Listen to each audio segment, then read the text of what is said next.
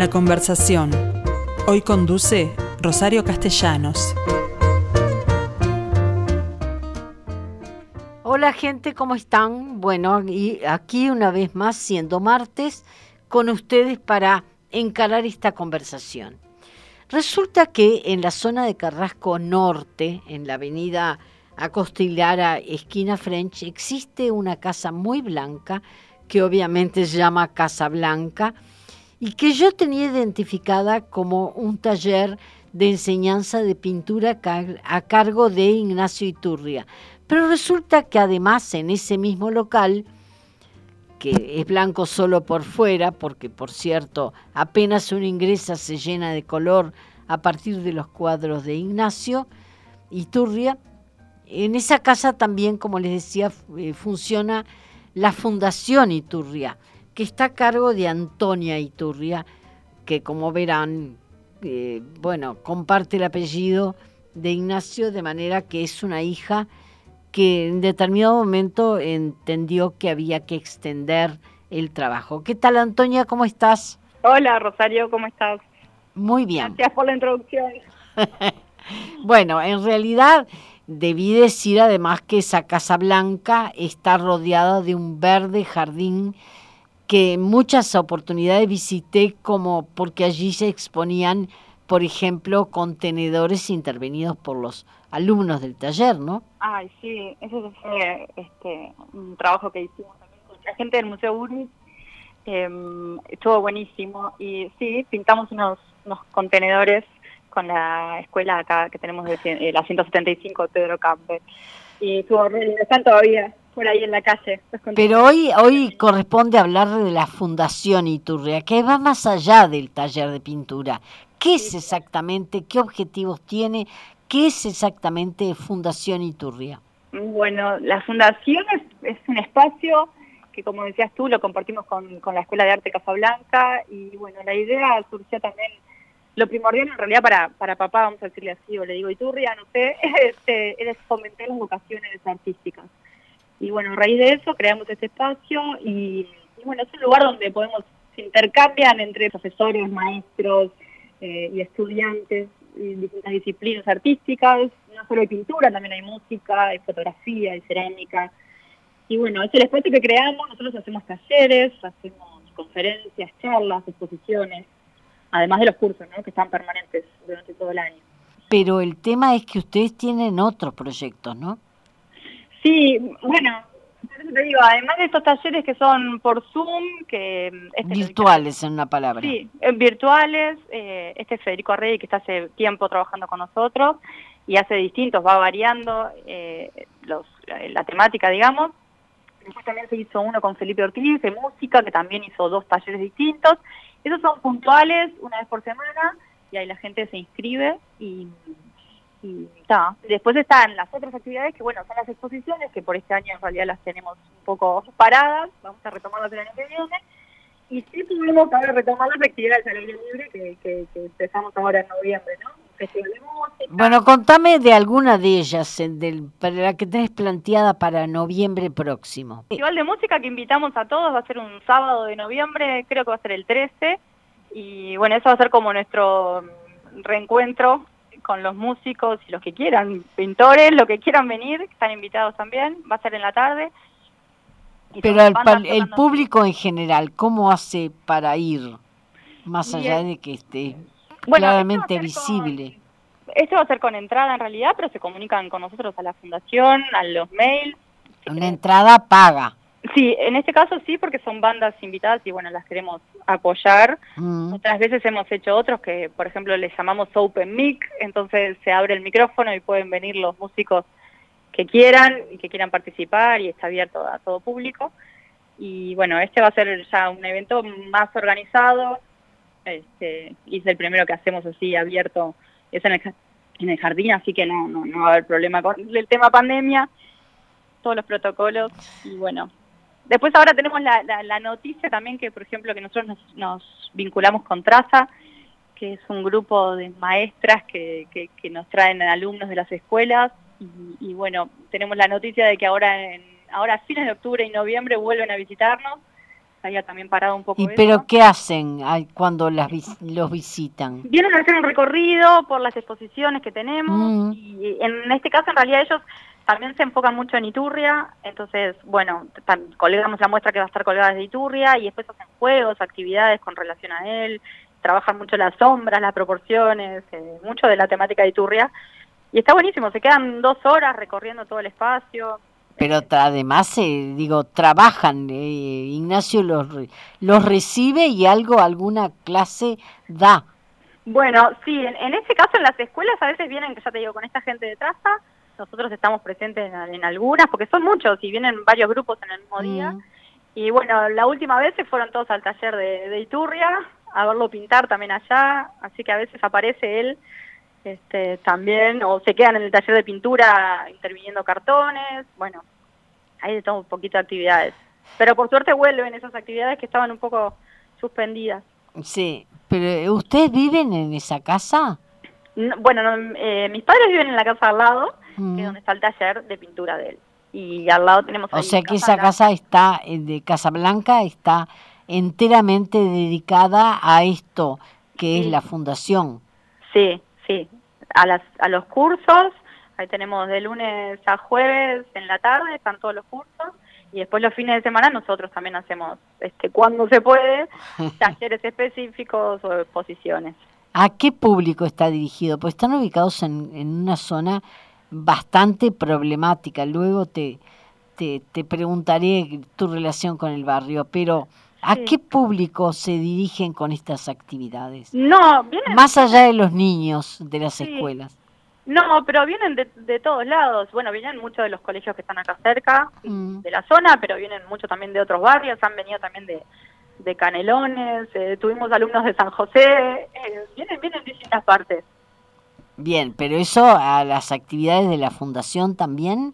Sí, sí, sí, porque los talleres que hacemos, cuando hacemos una muestra, generalmente la acompañamos con un taller también, ¿no? Con el artista que esté invitado. Y bueno, en ese se anotan mucha gente, por eso los hacemos los fines de semana, entonces de repente es un sábado entero y ahí pueden venir de, todas partes del Uruguay.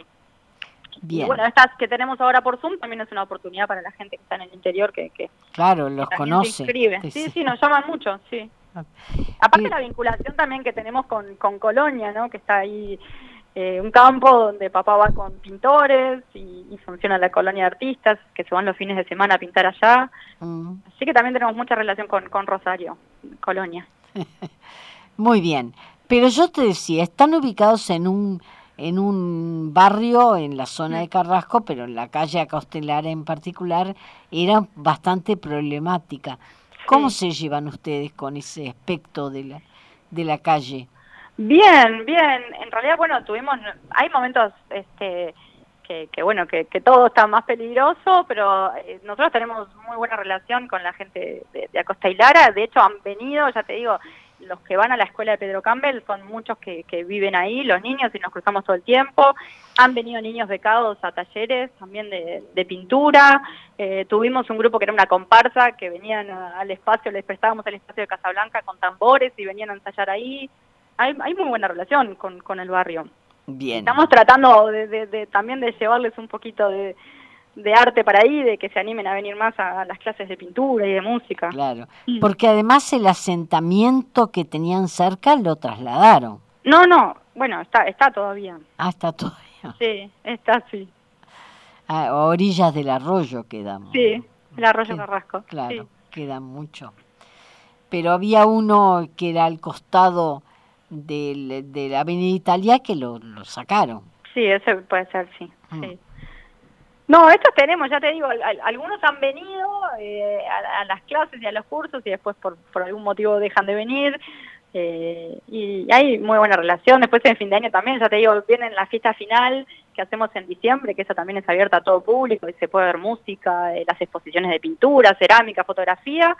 Esa es en diciembre, ahí vienen muchos también del barrio y, y también vienen con los tambores y participan, así que hay buena relación. Bien, pero supongo que tú tendrás alguna anécdota personal con relación a esta gente que va y asiste a la fundación, ¿no?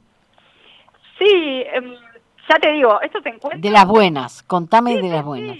No, bueno, de las buenas ya te digo, ahora por ejemplo en este momento eh, está viniendo una chica que, va a la, a la, escuela de ahí y que es hija de, la persona que nos hace el mantenimiento de la casa, que es Julio, y ella le empezó a encantar la pintura y venía a acompañarlo a Julio muchas veces a, acá a la fundación y empezó a decir que le gustaba la pintura, la pintura, y ahora la tenemos becada ahí en, la, en una clase de pintura y está chocha, copada, y esperamos que sea su vocación y que la pueda seguir.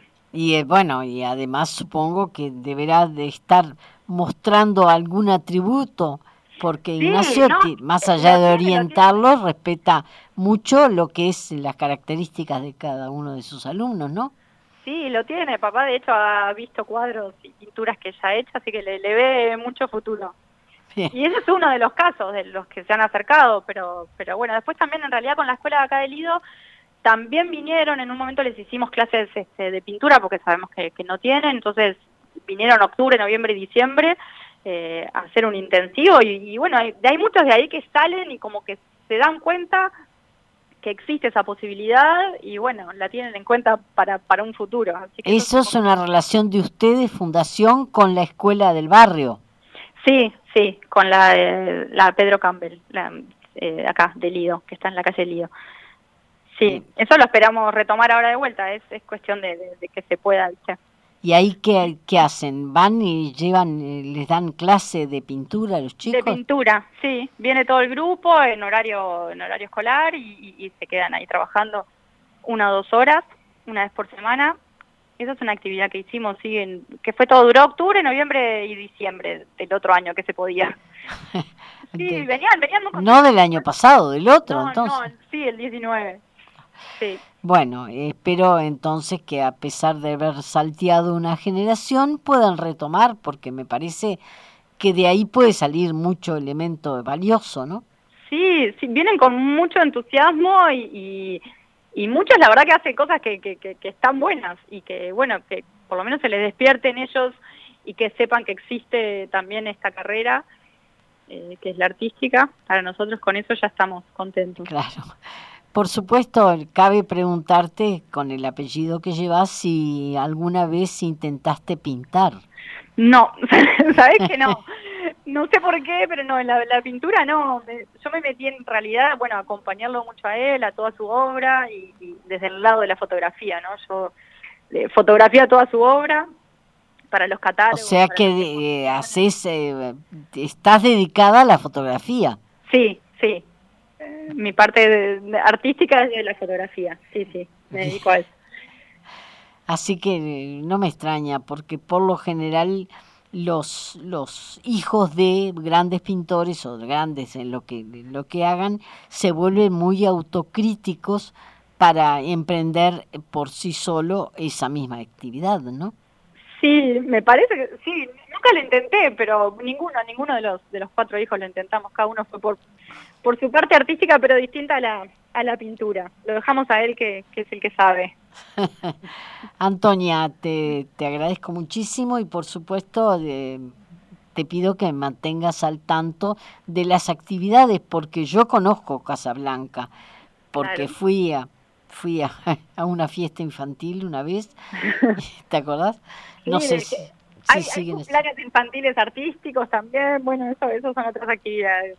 Ahora te tengo, los invito que los martes todavía sigue estando ese el taller literario, mm. que es sobre el Quijote, así que si se quieren inscribir todavía hay tiempo, y es por su... Aunque se hayan perdido alguna... Sí, porque se, las pasamos, le pasamos la grabación y son en la mañana de diez y media a doce y media a cargo de Federico Rey.